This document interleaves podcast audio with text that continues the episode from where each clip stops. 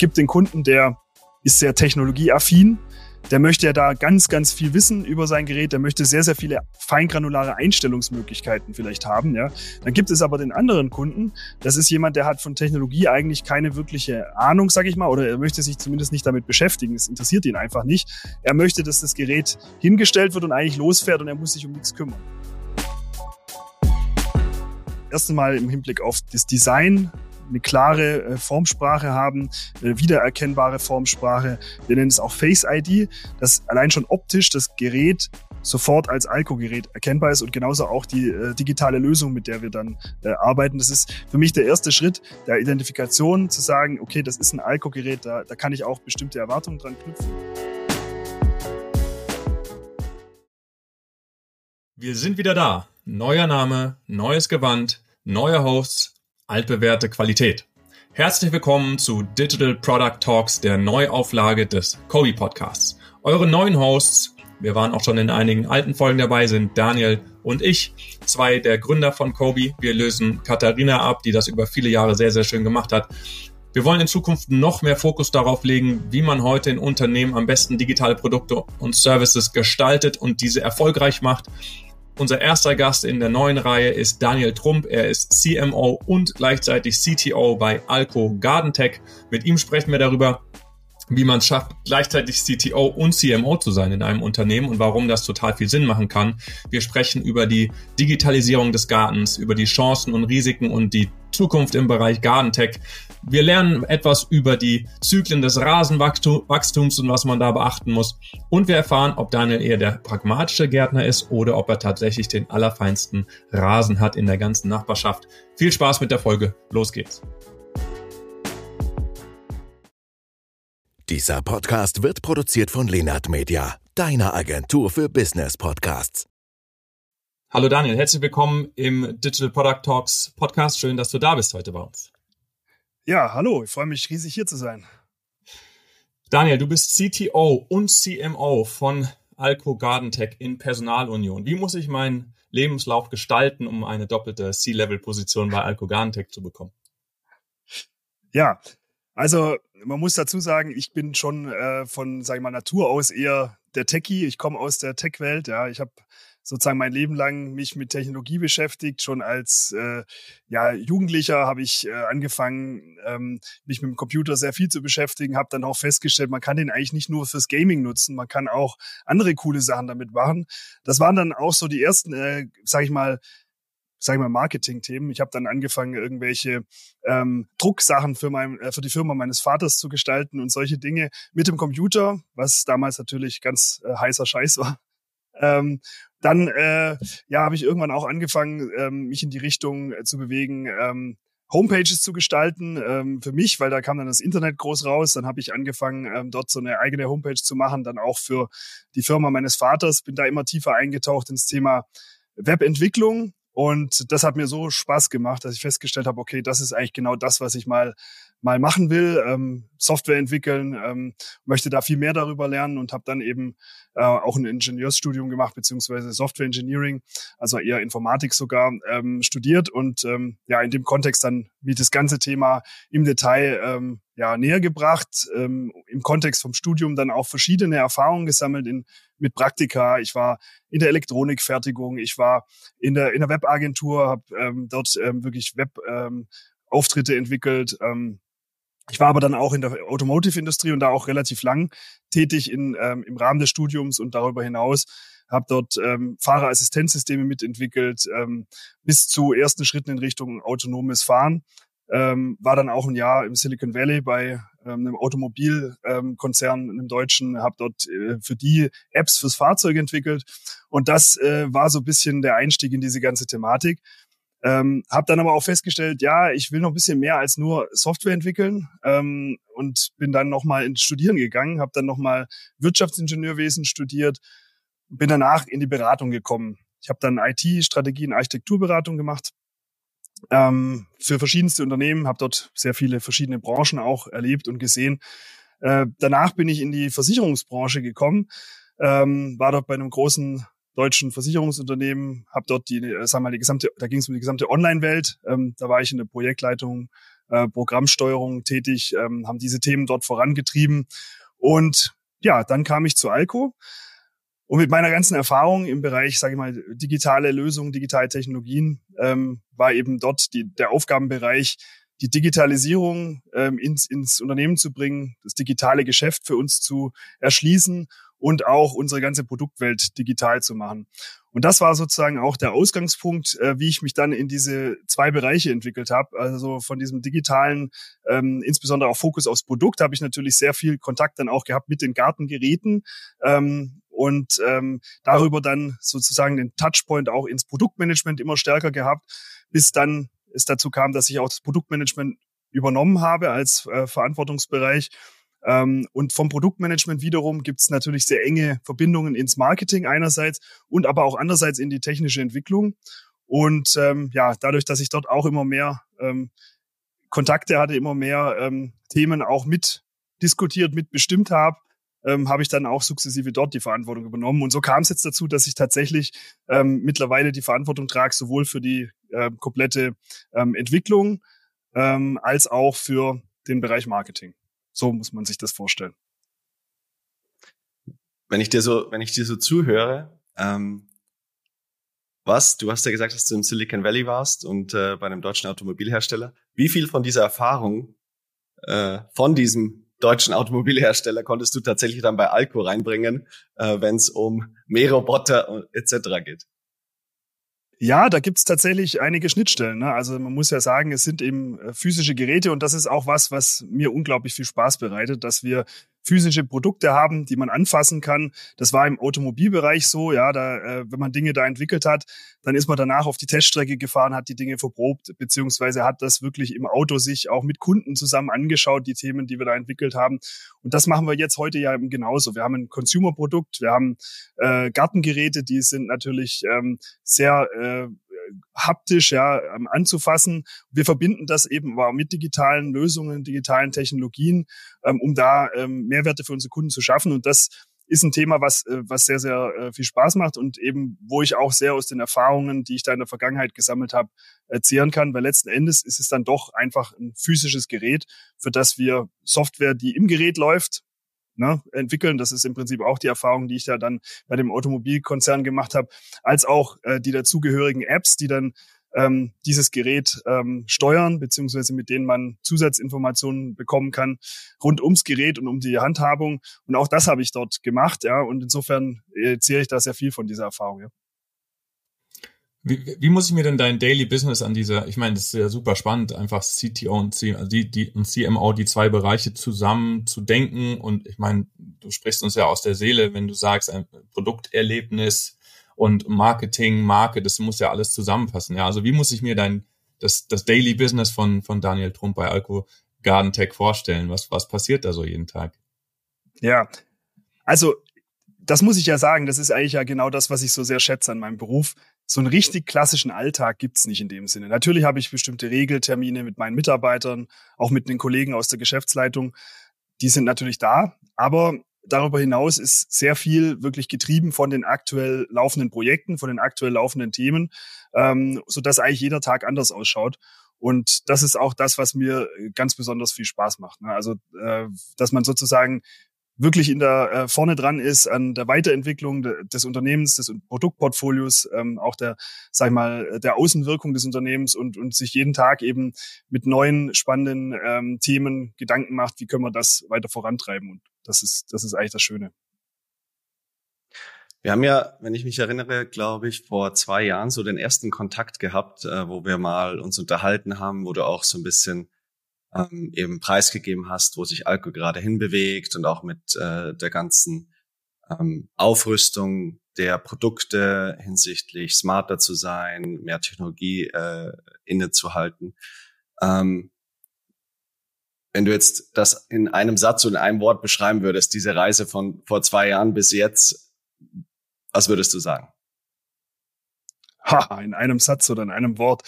Ich würde sagen, ähm, starke äh, Beschleunigung, ja, wenn ich das vielleicht mal als Zusammenfassung äh, bringen darf. Äh, ich würde sagen, wir haben uns da stark weiterentwickelt und machen das auch kontinuierlich. Ähm, das ist ein Weg, der manchmal auch mal holprig sein kann, ja. Ähm, wenn man viele neue Dinge ähm, ausprobiert, äh, neue Dinge reinbringt, dann kann auch mal was vielleicht nicht ganz so rund laufen. Ähm, auch da haben wir ähm, Erfahrungen gemacht, ja. Und ähm, wir haben aber eben auch die Erfahrung gemacht, dass wir es wirklich geschafft haben, viele neue coole Dinge zu entwickeln und ähm, sind da auch kontinuierlich dran. Und ähm, insofern, ja, ist es eine, ist es wirklich eine schnelle Beschleunigung, würde ich sagen, an der Stelle.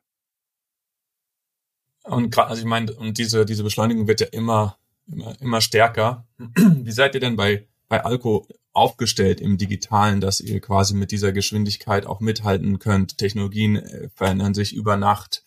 Äh, jetzt AI, äh, ChatGPT ist ein neuer iPhone-Moment, wie viele sagen.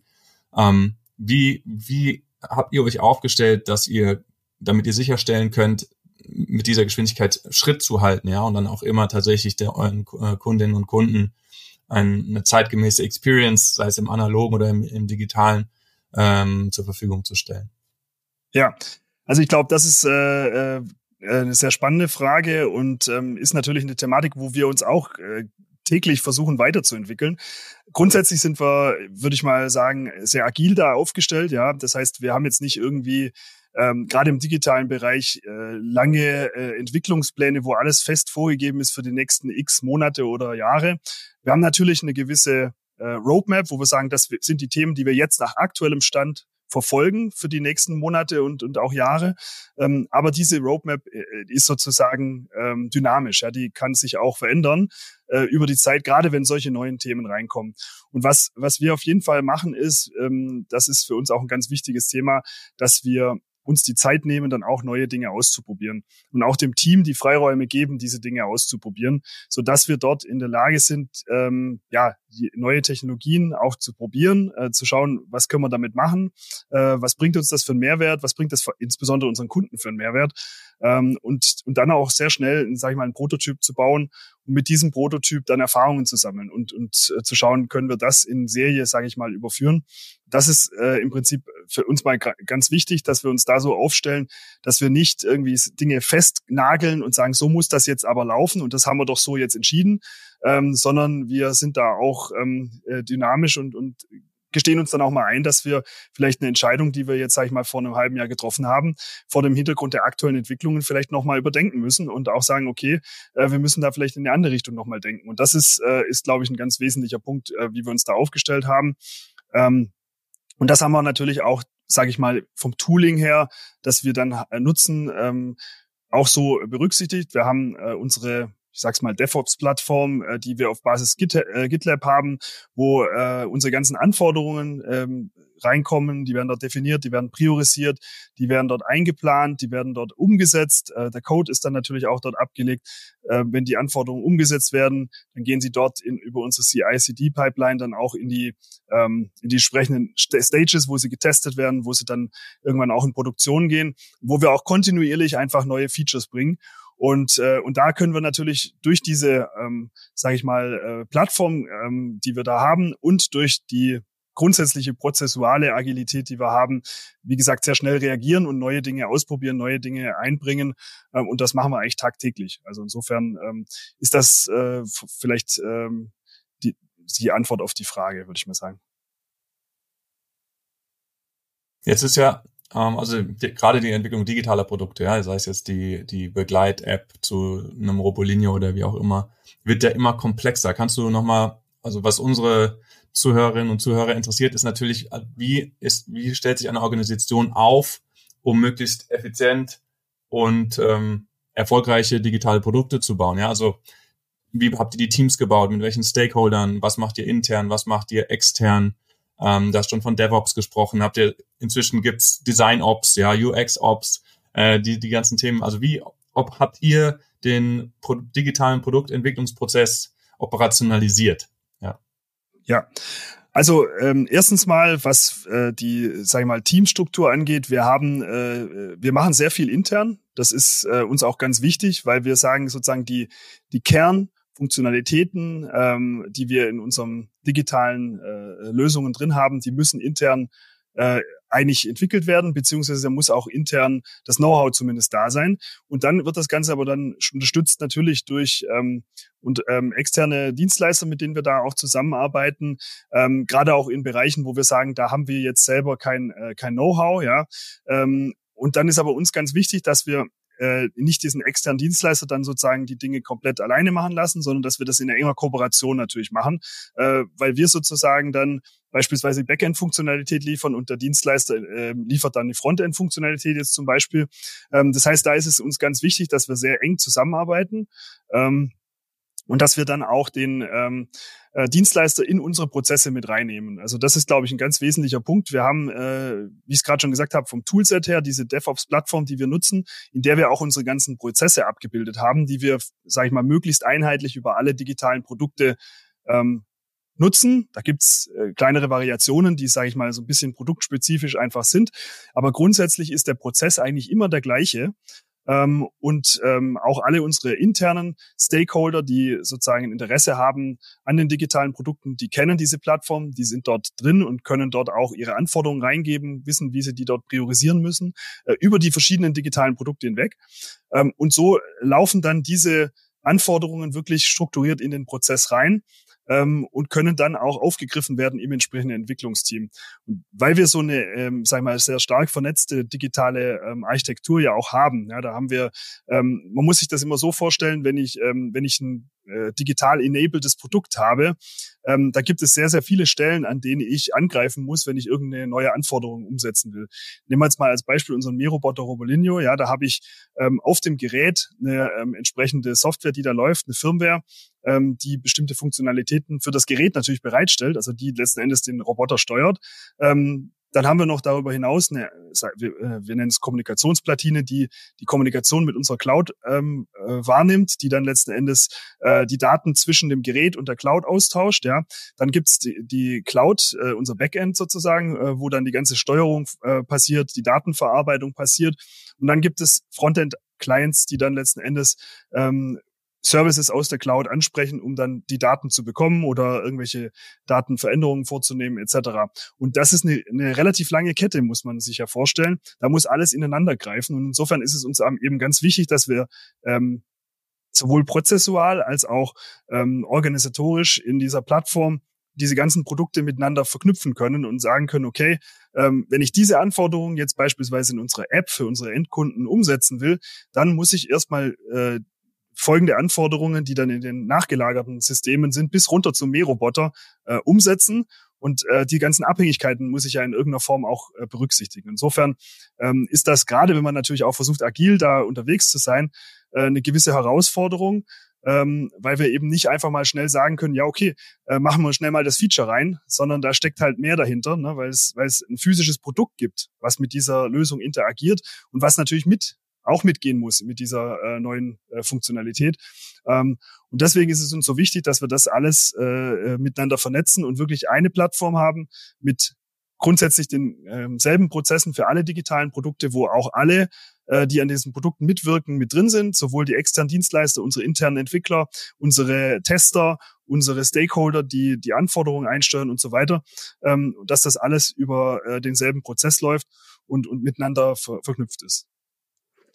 Eigentlich kann man da auch sehr gut ansetzen, weil das würde mich auch interessieren, weil digital kaufe ich auf alle Fälle ab, dass da jetzt sehr viele Sachen sehr gut gemacht worden sind und dass es, dass ihr da eine wahnsinnig gute Basis habt. Ähm, jetzt seid ihr aber auch ein Produkthersteller, das heißt, ihr habt äh, Designteams, äh, die sich ähm, überlegen, wie das konkrete Design der Merobot, aber auch alle anderen Produkte aussehen, die vielleicht auch jetzt gerade in der Entwicklung sind, äh, äh die in Zukunft smarter werden sollen. Ähm, wie ist diese? Kannst du da ein bisschen irgendwie preisgeben, wie ist da die Zusammenarbeit zwischen analoger und, und, und digitaler Welt, das zu verschmelzen, weil da kommen ja genauso diese Diskussionen auf. Ja, wenn ich jetzt irgendeine Funktion auf der App ähm, aktiviere, dann stellt man sich vielleicht vor, dass auf dem Robolinio ein Licht leuchtet oder sich irgendwas sogar tatsächlich bewegt oder tut. Und das ist ja am Ende des Tages auch eine gewisse Experience, vielleicht auch gerade beim Setup-Prozess etc. Genau, also um es kurz zu sagen, wie ist da eigentlich die Zusammenarbeit zwischen dem analogen und den digitalen Teams? Ja, sehr, sehr eng, ähm, ganz klar. Ähm, ich kann das vielleicht sogar noch, noch mal in anderen Beispielen noch ein bisschen konkretisieren, wo es, wo diese Verschmelzung noch besser zu sehen ist. Bei einem Mähroboter ist es ja so, das ist ja per se ein autonom arbeitendes Gerät. Äh, unsere App äh, ist dort sozusagen eine Unterstützungsfunktion, wo man äh, Konfigurationen vornehmen kann, wo man auch Befehle ans Gerät schicken kann äh, und so weiter. Aber es ist im Prinzip ein Gerät, was grundsätzlich mal autonom arbeitet. Das heißt, theoretisch brauche ich, muss ich es nicht unbedingt äh, steuern, ja, weil es fährt dann, fährt dann von alleine äh, zur richtigen Zeit los. Ähm, wir haben aber auch andere äh, Produkte, beispielsweise Rasentraktoren, äh, mit denen man den Rasen mähen kann, unter anderem, ähm, wo wir auch die äh, Verknüpfung mit unserer App hergestellt haben. Und hier haben wir es so gelöst, dass wir gesagt haben, okay, äh, unsere App wird eigentlich zum Cockpit des Geräts. Ja, das heißt, ähm, ich habe hinterm Lenkrad eine Smartphone-Halterung. Da kann ich das äh, Smartphone reinklemmen. In dem Moment, wo äh, dies, die, die App dann auch detektiert, okay, ich bin jetzt quasi angedockt hier ins äh, in, in, äh, ins äh, Fahrzeug, ähm, schaltet sie auch automatisch das Cockpit ein. Und dann habe ich natürlich wirklich eine komplette Verschmelzung, ja, weil ich habe äh, ein Cockpit, was sozusagen nahtlos sich ins Design des Produkts eigentlich integriert und auch in die ähm, User-Interaktion ähm, in, äh, integriert. Ähm, insofern ist das natürlich äh, uns ganz, ganz wichtig, dass wir hier diese Themen auch eng miteinander verknüpfen. Ähm, da arbeiten wir zum einen natürlich irgendwo auch mit äh, gewissen Design-Guidelines, die für uns wichtig sind, dass wir sagen, dass das alles ähm, nach bestimmten Regeln auch ähm, umgesetzt werden muss, dass es irgendwo zusammenpasst. Ja.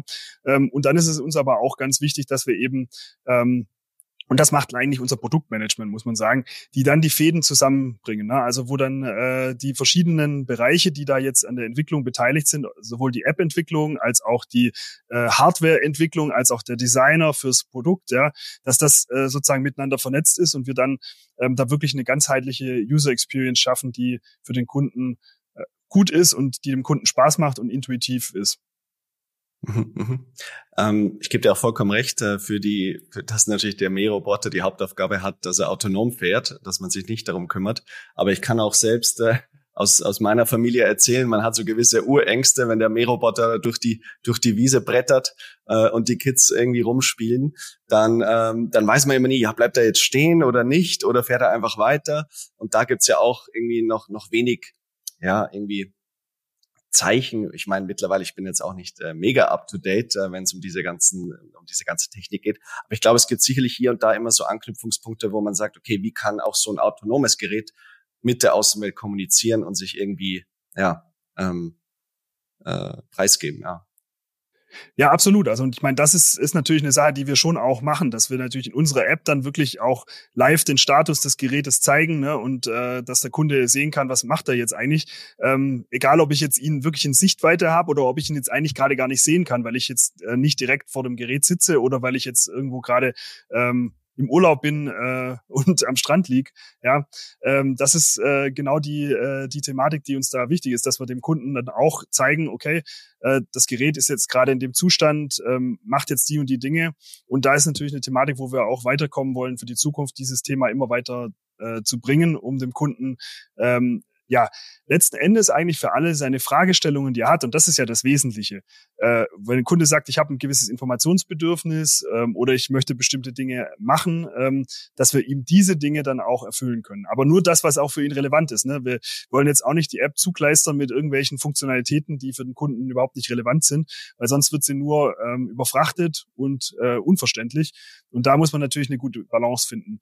Ähm, was da vielleicht auch wichtig ist, ist natürlich das Thema Personalisierung, ähm, wo wir auch stark drüber nachdenken für die Zukunft natürlich, wie wir das noch stärker reinbringen können, weil ähm, man muss sich ja so vorstellen, es gibt natürlich den äh, gibt ganz unterschiedliche Typen von Kunden.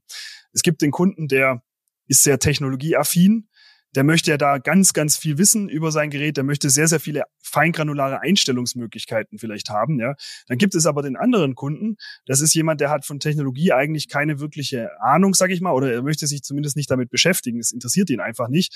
Er möchte, dass das Gerät hingestellt wird und eigentlich losfährt und er muss sich um nichts kümmern, ja, und er muss dann auch nicht da danach schauen, was das macht und so weiter. Und da dann eben für die jeweiligen Kundengruppen auch passende Lösungsansätze zu finden, das ist eine ganz spannende Geschichte und da hilft uns natürlich die digitale digitale Technologie, ähm, weil das kann ich in einem Hardware-Produkt viel schwieriger umsetzen, dass ich jetzt wirklich das Produkt sozusagen, dass sich das verändert auf einmal. Ähm, je nachdem, welcher Kunde mit dem Gerät interagiert. Aber in den digitalen Lösungen, da habe ich natürlich sehr viel Spielraum, genau solche Personalisierungsansätze zu fahren. Hm. Also gerade dieses Thema Hyperpersonalisierung, vielleicht können wir das später nochmal aufnehmen, ist ja gerade auch so ein Trend, vor allem erstmal im Marketing, aber wir glauben auch später sicherlich auch im UX-Design. Ähm, jetzt nochmal zum, du hast davon gesprochen, die richtige Balance der Features für die richtige Nutzergruppe, ja, für die, für, für, für die entsprechenden Personas. Wie stellt ihr das denn sicher, dass am Ende idealerweise jeder einzelne Nutzer, jede einzelne Nutzerin zum richtigen Zeitpunkt immer die richtigen Features zur Verfügung hat. Also immer gerade das machen kann, möglichst effizient und angenehm, äh, was, was er oder sie gerade machen möchte. Ja, also da äh, ist, äh, ist eine Thematik, wo wir natürlich auch äh, kontinuierlich dran arbeiten, neue Ansätze zu finden. Äh, wir müssen ja erstmal verstehen, was ist das jetzt für ein Nutzer, in welcher Situation befindet sich der Nutzer gerade äh, und auch dazu kommend, äh, in welcher Situation befindet sich jetzt auch das entsprechende Gerät, mit dem man interagiert. Über das Gerät bekommen wir sehr viele Informationen, ja, weil äh, das Gerät ist ja ähm, connected und wir können letzten Endes sicherstellen, dass wir viele Informationen, die wir brauchen, um solche Dinge zu tun, dann auch ähm, ja in unsere äh, App zur Verfügung stellen, ähm, damit die, sich die dann eben auf diese Gegebenheiten auch entsprechend anpassen kann. Ähm, aber der Kunde ist natürlich nicht immer so transparent, ähm, was jetzt gerade seine äh, aktuelle Situation angeht. Äh, da kann man natürlich auch mit mit der Sensorik, die das Gerät bereitstellt, arbeiten. Beispielsweise jetzt ein ähm, ein Rasentraktor, ja, wenn ich den mir vorstelle, da habe ich jetzt zum Beispiel einen Sitz, ja. Unsere Sitze haben einen gewissen, haben einen Sensor drin, die detektieren, ob jetzt der Nutzer drauf ist oder nicht. Das ist allein schon aus Sicherheitsgründen erforderlich, ähm, weil das Gerät darf gar nicht gestartet werden, solange der Nutzer nicht auf dem Sitz drauf sitzt, damit er nicht versehentlich irgendwie das Mähwerk einschaltet und er hat gerade, steht gerade mit den Füßen direkt daneben und hat die Füße im Mähwerk. Das darf natürlich niemals passieren. Deswegen ähm, haben wir dort äh, gewisse Sensorik drin.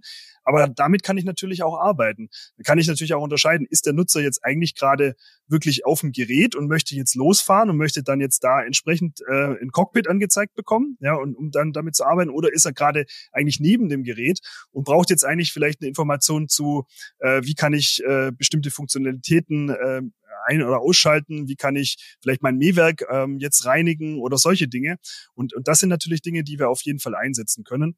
Äh, auch die Sensorik des, äh, des Smartphones an sich hilft uns. Ne? Wir können ähm, zum Beispiel mit Bluetooth, äh, weil wir mit dem Gerät per Bluetooth verbunden sind, können wir zum Beispiel detektieren, ähm, ist der Nutzer jetzt direkt am Gerät oder ist er ein bisschen weiter weg, ja, und können auf der Basis dann natürlich entsprechende ähm, Anpassungen vornehmen. Also das sind alles Dinge, die wir ähm, uns genau anschauen und wo wir äh, die Chance sehen, wirklich ähm, durch die Interaktion mit dem physischen Produkt und durch die Sensorik, die wir über das Smartphone, über das Gerät haben, dann wirklich auch personalisierte Experiences zu schaffen. Mhm. Okay, also das ist ja noch ganz kurz dazu ein ähm das sind ja so nachgelagerte Themen. Arbeitet ihr quasi vorab schon auch mit, mit Person, habt ihr Personas, macht ihr vorher, macht ihr äh, äh, ähm, qualitativen Research, quantitativen Research, ähm, Datenauswertung habe ich verstanden. Ich denke, da bekommt man auch schon sehr viel raus. Ähm, aber wie, wie geht ja das Thema, sag ich mal, UX Research im, im Großen und Ganzen an? Ja, also äh, was für uns ganz wichtig ist, ist natürlich, wir haben erstens mal grundsätzlich definierte Zielgruppen für unsere Produkte. Das ist schon mal wichtig. Ja, wir, haben, wir wissen grundsätzlich, was sind jetzt äh, eher die, die ähm, Kunden, die unsere Geräte benutzen und was sind vielleicht weniger die Kunden, die unsere Geräte benutzen. Natürlich äh, passen wir uns dann auch auf die entsprechenden Zielgruppen schon mal an. Das ist wichtig. Ähm, es ist auch so, dass wir ähm, unsere Produkte nochmal unter, äh, in unterschiedliche Produktlinien wir haben sogar zwei unterschiedliche Marken eingeteilt haben. Allein dadurch ergibt sich so eine gewisse äh, unterschiedliche Zielgruppe, die man natürlich berücksichtigt, wenn man äh, eine Lösung entwickelt für eine bestimmte dieser Zielgruppen, für ein bestimmtes Produkt, was einer dieser Zielgruppen, äh, sage ich mal, zur Verfügung gestellt werden soll. Ähm, aber dann ist es uns auch wichtig, dass wir uns nochmal konkret den entsprechenden Anwendungsfall anschauen. Ähm, was, äh, was soll jetzt da konkret entwickelt werden und äh, welche Nutzer nutzen das und wie interagieren diese Nutzer dann mit dieser Lösung. Das schauen wir uns schon ganz genau an. Und ähm, was wir dann auch machen bei den Themen, wo wir uns sagen, da, da, das ist jetzt wirklich eine sehr wichtige Geschichte, egal ob es jetzt ums Produktdesign geht, ob es jetzt um die App oder ähm, die digitalen Lösungen geht oder die Interaktion mit zwischen beiden, dann versuchen wir dort natürlich auch ähm, Kundenstudien zu machen. Ja, wenn wir ein Konzept haben, sagen so, stellen wir uns das vor, äh, schauen wir uns dann schon an mit einer, äh, mit einer Studie, ähm, ob das jetzt in der Zielgruppe auch wirklich so ankommt, ob das interessant ist. Oder wenn wir sagen, wir haben verschiedene mögliche Lösungsansätze, dann verproben wir das schon und schauen, äh, welcher Ansatz ist jetzt äh, der bessere. Ähm, und dann gibt es natürlich noch die Möglichkeit, gerade im digitalen Raum diese Dinge auch sozusagen ähm, ja, ich sage ich mal, im Betrieb zu machen. Ja, ich sag, ich kann es ja dann äh, mit ähm, A-B-Testing, äh, Multivarianten-Testing und so kann ich natürlich auch bestimmte Dinge für unterschiedliche Zielgruppen ausspielen. Ähm, da gibt es ja verschiedene Ansätze, wie ich das dann machen kann. Ähm, aber das sind natürlich alles Dinge, mit denen wir da versuchen zu arbeiten, um dann äh, die Lösungen bestmöglich für die Zielgruppe zu adaptieren. Wie das ist natürlich alles richtig und das sollte man auf alle Fälle machen, ähm, einfach um qualitative Insights zu bekommen, um das Produkt weiterzuentwickeln.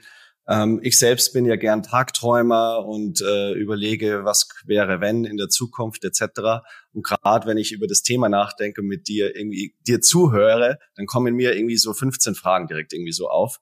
Ähm, und, und eine, die mich natürlich interessieren würde, ist so, wie in die Zukunft gerichtet, ja. Also jetzt nicht die Insights aus dem aus dem aus dem aus dem Research äh, sich nur darauf zu beziehen, sondern so ähm, ihr seid tagtäglich, du beschäftigst dich tagtäglich mit dem ganzen Thema. Was ist so deine Zukunftsvorstellung? Wo geht da die Reise hin? Ja, also ist das ähm, der Mähroboter fährt durch die Wiese, gleichzeitig scannt er irgendwie äh, das Gras und, und, und spielt mir dann aus, dass er da eigentlich, dass ich da irgendwie nachhelfen muss, sonst verbrennt hier alles oder oder gleichzeitig holt er sich vielleicht in Zukunft schon direkt irgendwie aus einem aus einem Behälter die Samen und, und, und fügt das nach.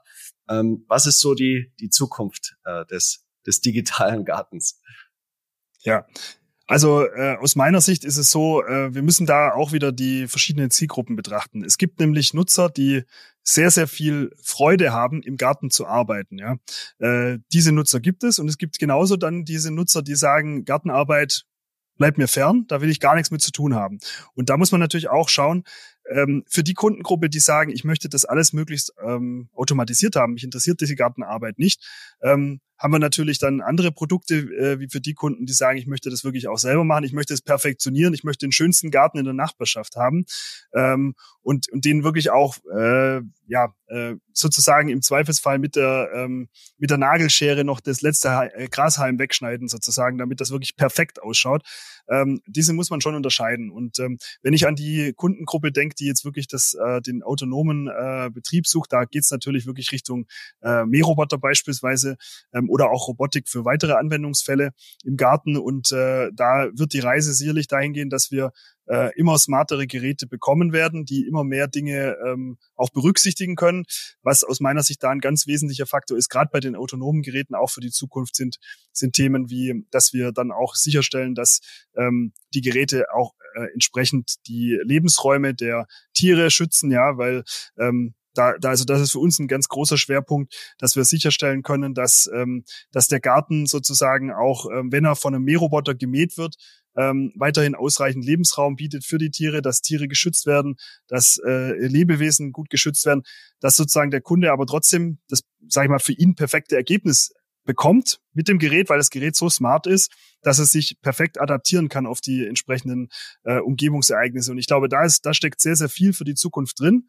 sind auch Themen, an denen wir sehr, sehr aktiv arbeiten. Ein Beispiel würde ich jetzt mal rauspicken. Das ist zum Beispiel das Thema allein schon die Planung der äh, perfekten Mähzeiten für so ein für so ein Gerät. Ja, weil heute ist es noch, ähm, sage ich mal, relativ stupide.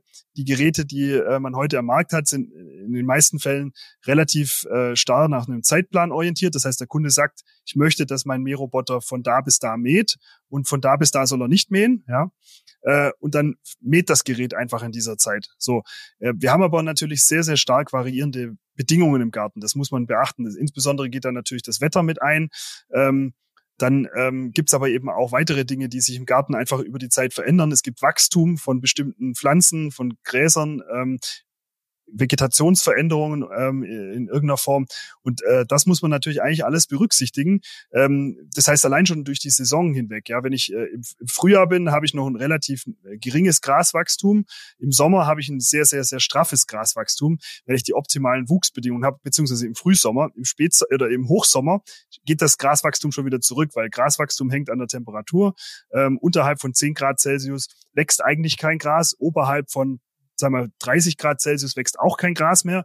Und irgendwo dazwischen gibt es den Sweet Spot, wo Gras richtig richtig äh, durch die Decke geht. Ja, und ähm, das alleine zu berücksichtigen bei der Planung von den Mähzeiten, dass der Roboter sich da automatisch adaptiert auf die Wetterbedingungen. Ja, wenn ich jetzt mal ein paar Tage wieder kühleres Wetter habe, dann wächst kein Gras, dann muss er eigentlich auch nicht einfach wieder rausfahren, weil das ist dann an der Stelle eher ähm, eher hinderlich. Es ist auch nicht nachhaltig. Ja, ähm, und das sind aus meiner Sicht wirklich spannende Themenfelder, gerade für die autonomen Geräte, für die Zukunft, wo wir sagen, wir adaptieren uns auf die Umgebung, wir versuchen möglichst nachhaltig zu arbeiten, möglichst wenig Energieverbrauch, möglichst äh, äh, die Lebensräume der Tiere und Pflanzen zu schützen. Ähm, ich glaube, das sind sehr, sehr spannende Themen da in der Zukunft, wo uns dann auch die digitalen Technologien und auch allgemein der technologische Fortschritt helfen kann. Ähm, und wiederum, wenn ich dann in die sag ich mal, handgeführten Geräte oder an die manuell bedienten Geräte denke, dann habe ich da wieder andere Anforderungen. Da geht es dann auch darum, dass ich wirklich gerade diesen Kunden, der sagt, ich möchte es perfekt haben, dass ich den auch bestmöglich unterstützen kann. Ja, und äh, da hilft es mir natürlich, je mehr Informationen ich habe über die Umgebung, über den Kunden, ähm, dass ich dann wirklich das auch da den äh, das perfekt auf den Kunden abstimmen kann und sagen kann, okay, ähm, wir geben dem Kunden auch Empfehlungen. Ja, jetzt wäre der richtige Zeitpunkt, dies und das zu tun. Ähm, hast du schon beachtet das oder ähnliches? Ja, und äh, da dem Kunden wirklich Hilfestellung an die Hand zu geben, äh, die ihn dann auch wirklich noch weiterbringt, wo er sagt, Mensch, ähm, das ist natürlich für uns auch ein äh, wichtiger Punkt, dass wir sagen, wenn, wenn er ein Alko-Gerät hat, da fühlt er sich gut aufgehoben, da hat er das Gefühl, ähm, da kann er den besseren, seinen schöneren Garten erzeugen als sein Nachbar zum Beispiel. Ja, das sind die Themen, die uns da an der Stelle beschäftigen. Und deswegen, wie gesagt, ich glaube, es sind zwei unterschiedliche Zielgruppen, die man betrachten muss. Ähm, aber äh, beides haben wir auf dem Schirm. Ja, ich glaube, das ist ja im Prinzip ist es wie in der Sterneküche. Ich meine, genauso hast du da in der Sterneküche Köche und Köchinnen, die sich mit der perfekten und, und das immer noch alles hier, den letzten Schliff per Hand etc.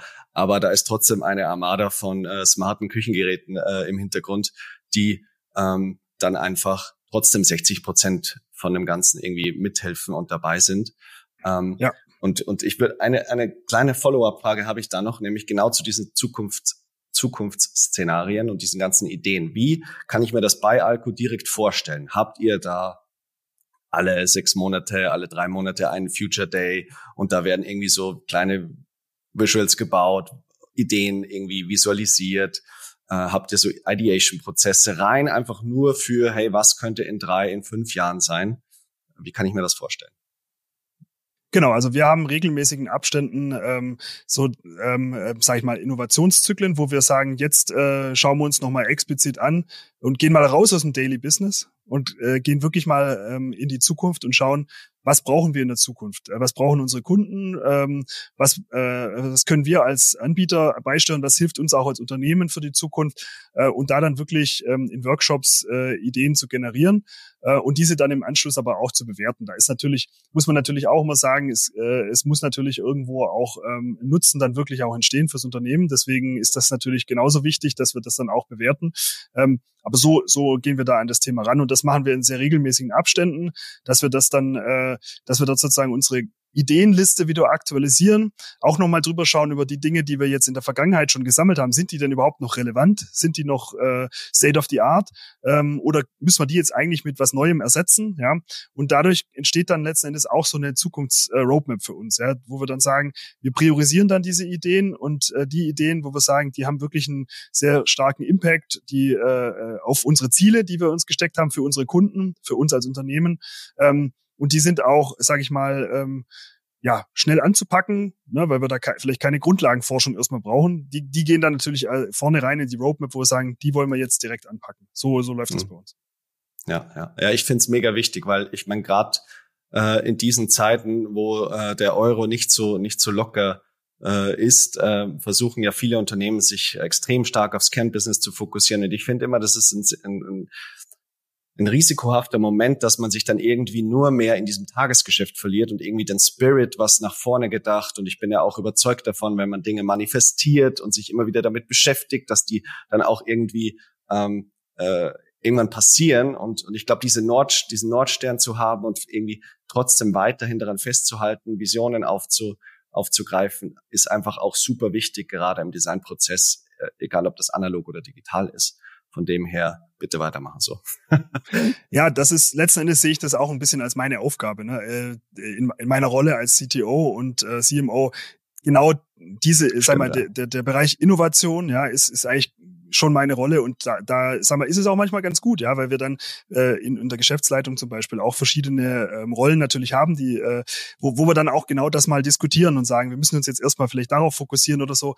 Und nee, wir dürfen aber die Zukunft auch nicht aus dem Blick halten und so weiter. Und das ist ja, das ist ja dieses Spannungsfeld, was du benannt hast, ähm, aber da haben wir, glaube ich, ein, äh, insgesamt auch bei uns im Unternehmen äh, ein, ein, sehr gutes Verständnis davon, wie wichtig es ist, auch in die Zukunft äh, immer zu denken und diese nicht einfach nur, weil jetzt vielleicht mal gerade irgendwelche äh, Herausforderungen da sind, äh, wo sagen, jetzt äh, nicht aus dem Auge zu verlieren und sagen, jetzt äh, kommen, machen wir nur noch, wie du sagst, Tagesgeschäft und gucken, dass wir schnell diese Herausforderungen lösen und alles andere bleibt liegen. Das sollte eben nicht passieren, weil sonst äh, stehen wir dann eben in ein, zwei Jahren da und sagen, okay, und jetzt haben wir äh, die letzten zwei Jahre keine Weiterentwicklung gemacht, wir sind nicht mehr innovativ, da haben wir nichts gewonnen. Und das ist aus meiner Sicht wirklich ein ganz, ganz wesentliches Thema.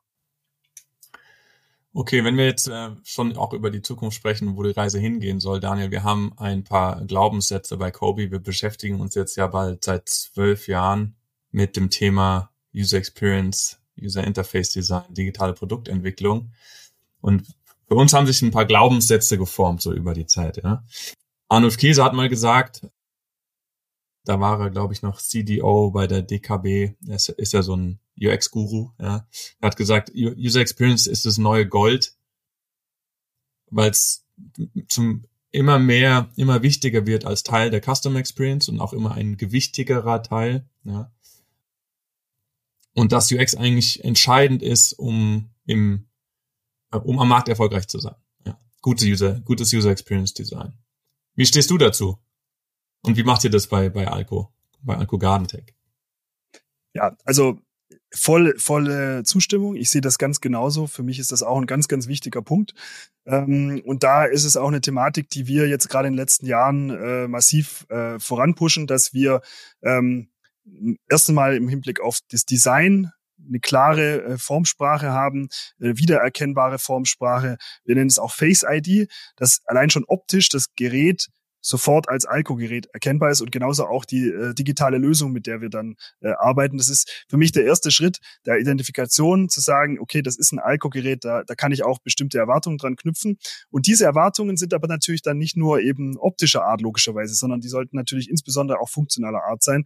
Das heißt, da ist es uns dann natürlich auch wichtig, ähm, dass wir immer schauen, ähm, das ist äh, eine ganz wichtige Fragestellung, egal was wir uns angucken, ist immer die Frage, können wir das noch smarter machen? Gibt es noch einen smarteren Weg, wie wir dieses Thema anpacken können? Wie wir es im Hinblick auf User Experience, wie wir es intuitiver gestalten können, wie wir es leicht verständlicher machen können für den Kunden, äh, wie wir die Bedienung einfach smoother machen können, aber natürlich auch funktional. Äh, wie kann es äh, mehr Effekt, Effekt erzielen? Wie können wir das, äh, das Feature noch besser machen? Ähm, das ist eine, eine Fragestellung, die wir uns eigentlich bei jeder Kleinigkeit, die wir machen. Und das geht das geht wirklich bei uns eigentlich durch alle Themen durch, nicht nur durch äh, das Thema User Experience und äh, Produktentwicklung, sondern auch äh, Prozesse bei uns im Haus. Es ist eine grundsätzliche Thematik, die wir uns immer anschauen, wie können wir das noch smarter machen. Und für mich gehört User Experience zu Smartness dazu. Ähm, und, und wenn ich nämlich nicht eine gute User Experience habe, dann ist es auch nicht smart. Ja?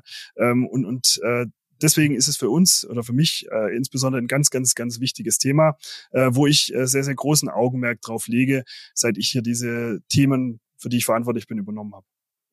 Jetzt ist es ja so, dass ähm, wie soll ich das sagen, andere Unternehmen, die vielleicht kurz davor stehen oder irgendwie in den letzten Monaten gest damit gestartet haben, äh, ihre Produkte smarter zu machen, ähm, ja auch vor dieser Fragestellung stehen, sollen wir alles äh, bei Null aufbauen, sollen wir eine Standardlösung nehmen, auf der wir irgendwie ähm, versuchen, möglichst das irgendwie äh, umzusetzen, was wir uns vorstellen, oder die vielleicht sogar schon eine App äh, oder ein, ein digitales Produkt haben, was aber eigentlich nicht wirklich super aufgesetzt ist und man dann versucht, damit ja irgendwie weiterzuarbeiten. Also was würdest du diesen Mit äh, Mitarbeitern, sag ich, ähm, äh, was würdest du diesen Unternehmen mitgeben, die gerade jetzt an so, an so einem Punkt sind, wie ihr oder du vielleicht vor ein, zwei Jahren wart, ähm, was man vielleicht vermeiden sollte oder wie man es, auf was man besonders Augenmerk äh, legen sollte. Oder wenn es vielleicht gerade auch um UX geht, ähm, sollte, wann sollte man darüber sprechen und äh, wie viel sollte man sich damit beschäftigen? Also wann sollte man drüber sprechen? Wie viel? Eigentlich täglich, glaube ich. Ähm, wo ich der Meinung bin, äh, äh, was, was diese Thematik angeht, Standard versus Individual, äh, so wie ich es jetzt verstanden habe, ist ja so ein bisschen auch die Fragestellung, an welchen Stellen kann ich was Standardisiertes nehmen und wo kann ich, ähm, muss ich auch vielleicht eine individuelle Lösung schaffen.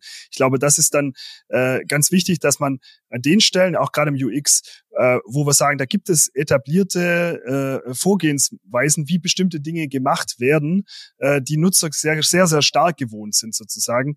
Äh, da würde ich schon versuchen, dann auch den Standard zu wählen und zu sagen, okay, lass es uns so machen, wie es der, ähm, wie es der Kunde einfach gewohnt ist, weil dann findet er sich schnell zurecht. Ähm, aber an den Stellen, wo ich sage, da habe ich auch wirklich meine, sage ich mal, business-speziellen Themen. Also die unsere Produkte spezifisch machen, da muss ich eigentlich in was Eigenes reingehen. Da kann ich nicht einfach sagen, ja, dann nehme ich halt irgendeine, äh, keine Ahnung, einen Slider, den es halt da schon gibt, zum Beispiel jetzt. Ähm, wenn, wenn das halt für diesen Anwendungsfall nicht optimal ist, sondern da muss ich dann wirklich mich genau reinversetzen in diese spezifische Funktionalität, die auch unsere Produkte ja besonders macht, weil ich glaube, da schaffen wir dann ja auch den Mehrwert als Unternehmen, dass wir sagen, genau an den Stellen, wo wir eine besondere äh, Funktionalität haben wollen und wo wir was besonders schaffen wollen, muss es durchgängig von der Software über die Hardware muss das äh, dann wirklich auch was Besonderes sein. Und da da ist dann auch wichtig gerade auch in der UX dann äh, auch wirklich einen, einen, eigenen Weg zu gehen aus meiner Sicht und wirklich sich dann im Zweifelsfall auch mehr Aufwand äh, zu nehmen zu sagen da implementiere ich jetzt was was es so noch nicht gab weil es einfach eine, äh, weil es unser, äh, unser Produkt besonders dann macht. Also deswegen, so, so ist ein bisschen mein, mein Gedankengang da. Was waren vielleicht so Fehler, die äh, du gemacht hast, persönlich tatsächlich, ähm, aber auch ihr als Unternehmen, gerade am Anfang? Das, keine Ahnung, gab es da irgendwie einen Moment, wo man gesagt hat, ähm, ja, eigentlich hätten wir das schon drei Monate früher irgendwie oder hätten wir damals schon irgendwie äh, das und das Department mit einbezogen. Ähm, Vielleicht gibt's da irgendwelche Learnings, äh, die du jetzt im Nachgang natürlich viel besser ähm, reflektiert ähm, anders machen würdest. Ja, ich glaube, das ist genau dieser Punkt mit diesen Standards. Ja, äh, es ist natürlich immer verlockend, den äh, Standard zu wählen. Es ist egal jetzt, ob es ums Produkt geht, ob es jetzt um äh, also um das Hardware-Produkt oder ob es um die Software-Themen geht, um die digitalen Lösungen. Ähm, was, was schon natürlich eine Thematik ist, äh, wo ich, wo ich schon öfters mal äh, für mich selber dann festgestellt habe, das war jetzt einfach nicht der richtige Weg, ist zu sagen, ich nehme da was von der Stange, sag ich mal, und dann ist es, das, das passt schon. Ähm, und dann stellt man halt fest, das funktioniert überhaupt nicht. Entweder ähm, wir sind dann total vergleichbar mit dem Wettbewerb, was ja für uns auch ein wichtiges Thema ist, dass wir uns abgrenzen können an den entsprechenden Stellen.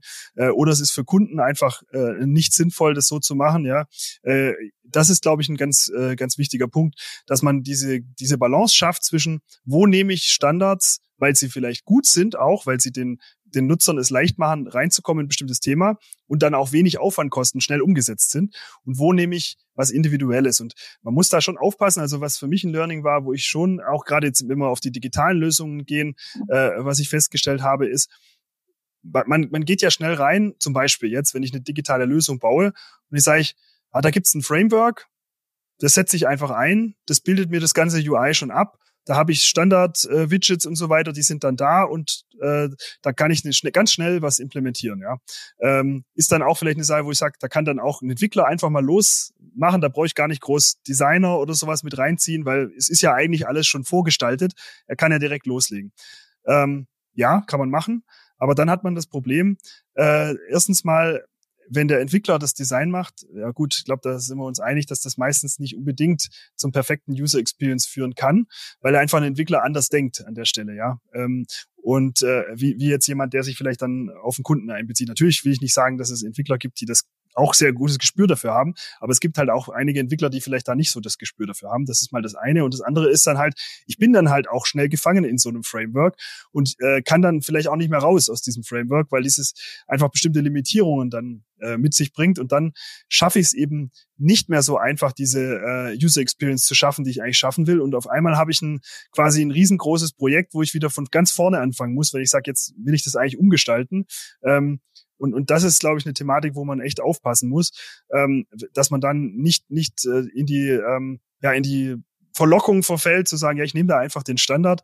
Äh, das passt schon, dann geht's halt schnell, weil es geht dann schnell. Das ist schon so. Es geht dann viel schneller, als wenn man jetzt erst ein großes Rad dreht mit äh, Designagentur und jedes Thema genau durchdenken. Wie gestalten wir das? Wie ist das optimal und so? Aber es ist halt auch eine Riesengefahr aus meiner Sicht, weil das User Experience, weil die User Experience so extrem wichtig ist. Und deswegen ähm, muss man da, glaube ich, ganz genau überlegen, ähm, worum geht's. Ja, wenn ich jetzt natürlich eine Software habe, die rein für den internen Gebrauch bestimmt ist, wo ich sage, die ist jetzt auch nicht tagtäglich im Einsatz. Da geht's nur um drum, äh, zu bestimmten Bedarfsfällen mal was schnell einstellen zu können dann ist das, glaube ich, super geeignet dafür. Ja, aber wenn ich eine, äh, wenn ich eine Lösung habe, die wirklich mit für, für Kunden draußen ist, ähm, wo ich einen Kunden wirklich Use Case spezifisch für unsere Produkte unterstützen will, da brauche ich eigentlich was was Besonderes, Individuelles, was aber perfekt sich dann auch auf die äh, Zielgruppe ähm, einrichtet. So meine Meinung. Da hast du gerade einen weiteren unserer Glaubenssätze im Prinzip nochmal wunderschön beschrieben, weil wir sagen, oder wir sind, das ist ja inzwischen auch Common Sense, dass vor allem äh, Marken und die Wahrnehmung von Unternehmen heute nicht mehr über so stark über Kommunikation geprägt werden, sondern über das Produkterlebnis. Ja, das die User Experience, wenn die sich richtig anfühlt, dann ja. äh, sagt der Nutzer oder die Nutzerin, ja, damit, mit diesem Produkt und dem Unternehmen dahinter, mit der Marke dahinter möchte ich mehr Zeit verbringen, den möchte ich meine Zeit schenken. Das war jetzt gerade ein gutes Gefühl, ähm, ein, ein gutes Erlebnis, eine gute User Experience. Und deswegen sagen wir, ähm, darf man ähm, Marke und also, also Brand Experience und User Experience eigentlich gar nicht mehr getrennt voneinander betrachten. Eigentlich ist das alles eins, ja. Am Ende ist jeder Touchpoint mit einem Unternehmen ist auch Brand Experience. Deswegen finde ich es ja so spannend, dass mit, mit in, in deiner Position, wo du CT, also für das Produkt verantwortlich, aber auch für das Marketing verantwortlich, du sitzt ja im Prinzip an, an der Quelle und kannst von, von oben gucken, okay, ich sorge dafür, dass sich jeder Touchpoint, egal ob es im Marketing ist oder in der App, oder am, am analogen Gerät sich nach Alko anfühlt. Ja, wie, ähm, wie stellt ihr das sicher, dass sich alles immer nach Alko anfühlt? Ja, ich glaube, das ist genau, äh, das ist genau der Punkt, ähm, den, den, äh, wo ich sage, das ist ein großer Vorteil, wie du es gerade schon nennst, dass ich da äh, sozusagen in dieser Rolle bin, weil ich natürlich äh, sowohl im Marketing als auch in der Technik und in der äh, Entwicklung der Geräte und auch der digitalen Lösungen die Verantwortung trage.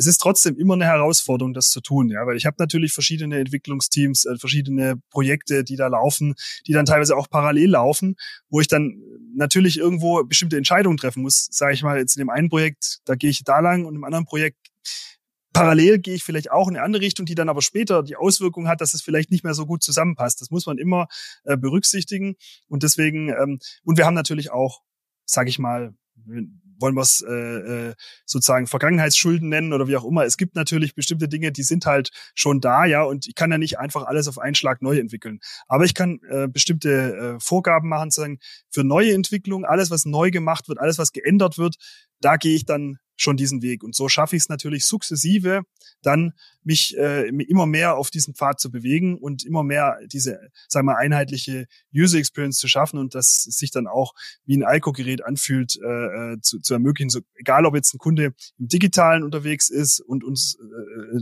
einer äh, im, im Einkaufsprozess ist, er möchte ein Produkt kaufen, möchte das digital erwerben, er ist im Geschäft, ja, er hat eigentlich das gleiche Gefühl, es ist immer eine Alco-Experience schon beim Einkaufen und dann aber auch in der Benutzung des Gerätes, ja, und ähm, das äh, ist, ist uns ganz wichtig an der Stelle, aber es ist eine Herausforderung. Okay, wir haben jetzt schon äh, nähern uns der, der Stundenmarke. Ähm, ich, also es ist definitiv dein Know-how und deine Begeisterung für das für das ganze Thema spürbar. Mich interessiert natürlich noch, welche Kundengruppe gehörst du denn an? Ja, bist du der Pragmatiker und sagst möglichst wenig Arbeit mit meinem Garten, oder bist du der, der den schönsten Garten in der Nachbarschaft hat? Ähm, ja, ich da schlägt jetzt mein Techie-Herz in der Brust, ja. Ähm, ich persönlich bin ein absoluter, ich, ich bezeichne mich ehrlich gesagt auch als Nerd, ja. Ich bin daheim äh, so äh, Smart Home Bastler, ja. Ich, ich äh, bin da den ganzen Tag nur, äh, also wenn ich frei habe oder wenn ich Zeit habe, wenn jetzt nicht gerade ich mich mit anderen Themen natürlich beschäftige, mit meiner Familie, ähm, dann habe ich, äh, nutze ich die Zeit wirklich dafür, äh, Dinge zu automatisieren, wo es nur geht. Das heißt, zum Leidwesen meiner Frau, die das nicht immer so cool finde, äh, wenn dann alles ähm, ähm, automatisiert ist und äh, wenn äh, mein Büro aussieht wie ein Elektroniklabor ähm, und äh, so weiter. Ja, das, äh, das, das ist aber einfach meine Passion. Deswegen bin ich eindeutig und 100 Prozent der, der zu den Automatisierern gehört und der im Idealfall das alles äh, sozusagen möglichst automatisiert hat. Aber auch nicht nur, weil ich sage, ich habe da gar keine Lust drauf, sondern eher, weil es mir einfach extrem Spaß macht und weil ich eben so ein Technologieenthusiast bin. Gutes, gutes Stichwort. Gibt es Apps, wo du sagst, oder digitale Produkte, wo du sagst, darauf kann ich nicht verzichten. Das sind meine absoluten Lieblingsexperiences sozusagen.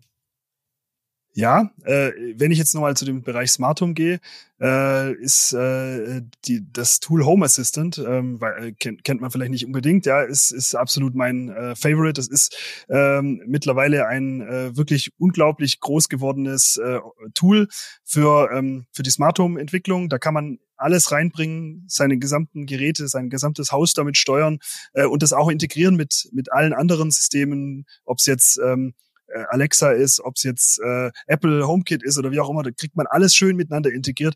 Und dieses Ding benutze ich natürlich tagtäglich, einfach einerseits um die Weiterentwicklung zu machen und andererseits um mein, mein Haus im Griff zu haben und zu steuern.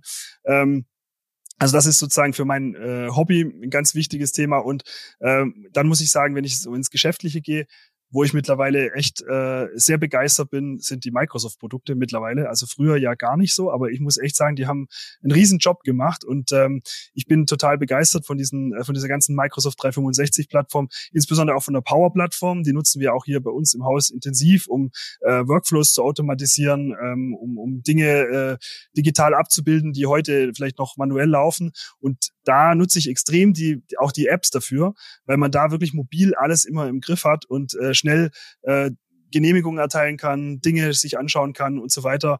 Ähm, also das ist für mich auch ein, ein super cooles äh, Tooling, ähm, was ich wirklich im täglichen Alltag benutze. Ja, das können wir leider, können wir Microsoft auch nicht mehr. Wir haben früher immer quasi äh, im Pitch das Beispiel genommen, Apple versus Microsoft. Apple alles cool, machen alles richtig, Microsoft kann gar nichts. Die haben sich schon ganz schön nach vorne bewegt, ja. Microsoft hat ja auch ein eine, einen riesen äh, Job gemacht, wenn es um äh, AI geht, ähm, insbesondere äh, Open AI, äh, künstliche Intelligenz wird die Welt erobern etc. Ziemliche dystopische Gedanken, die da durch die durch die smarten Nachrichtenportale dieser dieser Welt irgendwie huschen. Ähm, was ist so so deine Vorstellung von der Zukunft oder was würdest du dir wünschen für ähm, Jetzt nicht nur auf Alko bezogen, sondern generell, glaube ich, in unserer ganzen Digitalbranche. Ja, genau. Also ich glaube, äh, auf die Digitalbranche, aber nicht nur die Digitalbranche bezogen, sondern auf die Gesellschaft. Ja, ich wünsche mir mehr mehr Offenheit, mehr äh, Offenheit für die Technologien. Ähm, ich ich habe das Gefühl, gerade auch in Deutschland, äh, man man diskutiert immer äh, stundenlang darüber, was für Risiken bestehen, was äh, was äh, was diese Dinge schlecht machen. Ähm, dann sind natürlich auch Ängste da, ja, dass äh, dass bestimmte Dinge dadurch jetzt äh, anders laufen und man, oder äh, keine Ahnung, Jobs natürlich vielleicht auch vernichtet werden. Die Ängste kann ich verstehen, ja, die sind sicherlich auch äh, teilweise dann berechtigt, aber, aber auf der anderen Seite muss man ja auch die Chancen sehen, die sich daraus ergeben. Und ich glaube, also ich bin halt jemand, der extrem immer in den Chancen denkt. Und ich, ich wünsche mir einfach, dass wir als Gesellschaft mehr in die, in die Chancen äh, denken und wirklich äh, offen der Technologie gegenüberstehen und dann wirklich auch diese Technologie schnell adaptieren in der Digitalwirtschaft, in der Wirtschaft allgemein, ähm, in der Gesellschaft, ja, um letztendlich auch eine führende Rolle da wieder einnehmen zu können, weil ich glaube, äh, wir haben da schon das Risiko in Deutschland, bisschen abgehängt zu werden von anderen Ländern. Und das ist meine persönliche Meinung. Und deswegen ähm, würde ich mich sehr, sehr stark gerne dafür machen, dass wir Technologie eher umarmen, als sie ähm, als äh, ja, Angstszenario für die Zukunft zu sehen. Und da erzähle ich natürlich auch das Thema KI dazu. Weil ich glaube, wenn man wenn man sich nicht damit beschäftigt, sondern eher Argumente dagegen sucht, äh, warum es alles so gefährlich ist, dann lernt man ja auch erst recht nicht, was sind denn tatsächlich die eigentlichen Risiken oder wo sind denn tatsächlich die Stärken und die Schwächen dieser ähm, Technologie und, äh, und, und kann sie dadurch natürlich auch nicht wirklich dann zielführend für die Zukunft steuern, weil das Thema ist ja nun mal da. Es wird ja nicht weggehen. Ja, dementsprechend bin ich einfach der Meinung, man muss sich offen dem gegenüberstellen, sich da intensiv damit beschäftigen. Das sollte jeder tun ähm, und, äh, und damit auch einfach rumspielen, experimentieren, damit wir ähm, lernen, wie wir es dann wirklich vernünftig für die Zukunft einsetzen können. Dass es uns letzten Endes hilft, die Gesellschaft besser zu machen, äh, nachhaltiger zu machen. Ich glaube, das sind die, äh, äh, die wesentlichen Dinge für die Zukunft. Wir haben sehr, sehr viel vor uns, äh, allein um äh, das Thema Nachhaltigkeit bewältigen zu können als Gesellschaft. Und ich glaube, da können uns solche Technologien eher helfen, als dass sie dann äh, uns Probleme bereiten. Meine Meinung. Du sprichst mir komplett aus dem Herzen. und ich glaube, digital äh, zu umarmen ähm, ist, ist auf alle Fälle ein sehr gutes Schlusswort auch. Ja. Daniel hat es gesagt, sehr gutes Schlusswort. Tausend Dank für deine Zeit. Wir haben heute sehr viel gelernt über dich, über ähm, wie man CMO und CTO am besten äh, am besten verbinden kann, diese Position über die Zukunft des äh, digitalen Gartens. Ich werde mich jetzt auch mehr mit Rasenwachstumszyklen äh, und, und Rahmenbedingungen beschäftigen. Tausend Dank für deine Zeit und ähm, bis zum nächsten Mal. Vielen Dank auch von meiner Seite. Hat mir viel Spaß gemacht. Ciao. Danke dir. Ciao.